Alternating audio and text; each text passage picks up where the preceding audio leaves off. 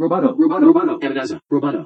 Damas y caballeros, bienvenidos a la edición del 19 de febrero de Roboto News. No soy Natalia Arralde, ella vuelve la semana que viene. Mi nombre es Miguel Ángel Dobrich. Vamos con las noticias. Economía de la atención. Disney Plus, el servicio de streaming de video por suscripción de Disney, se cayó el viernes a la mañana, casi al mismo tiempo que se estrenó el último episodio de WandaVision.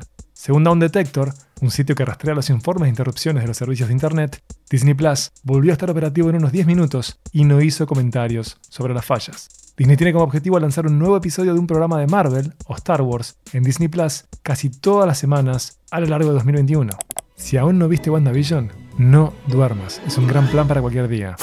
Movilidad. Baidu nombró al cofundador de la startup de bicicletas compartidas, Mobike, para que sea el director ejecutivo de su empresa de automóviles eléctricos con el fabricante de autos chino, Geely. El mes pasado, Baidu y Geely formaron una asociación estratégica para crear una empresa independiente de automóviles eléctricos. Baidu es el accionista mayoritario. CNBC confirmó que Xi Jinping, cofundador de Mobike, será el CEO de la nueva entidad.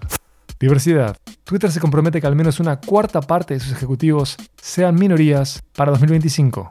La compañía dirigida por Jack Dorsey anunció el nuevo objetivo como parte del compromiso 25 por 25, una iniciativa de Silicon Valley Leadership Group para aumentar la diversidad entre las empresas en el área de la Bahía de San Francisco. Aproximadamente el 13% de los empleados de liderazgo actuales de Twitter son negros, latinos, indígenas o multirraciales, según un informe de inclusión y diversidad más reciente de la empresa. Las mujeres representan el 38.2% del liderazgo global de Twitter, según el informe.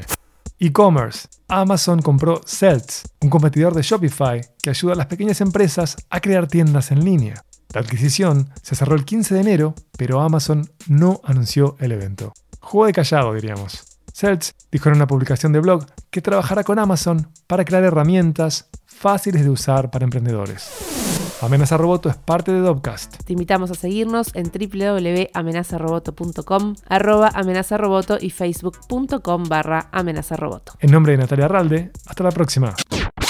Roboto. News. Periodismo. Tech.